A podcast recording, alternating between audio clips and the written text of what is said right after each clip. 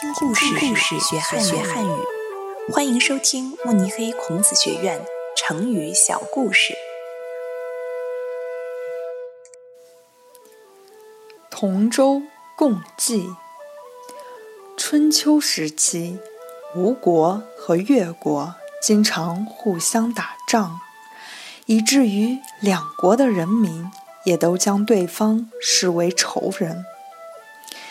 有一次，吴国人和越国人恰巧同坐在一艘船上渡河。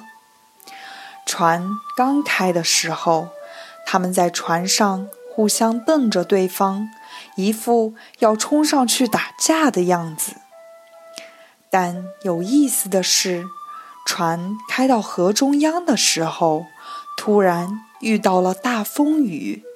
眼见船就要翻了，为了保住性命，本来敌对的两国人民顾不得彼此的仇恨，纷纷互相救助，合力稳定船身，才逃过这场天灾，安全到达河的对岸。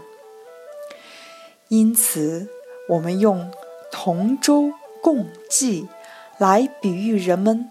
互相帮助，团结在一起，用大家共同的力量去战胜困难，也比喻得到的利益或者受到的损害是一样的。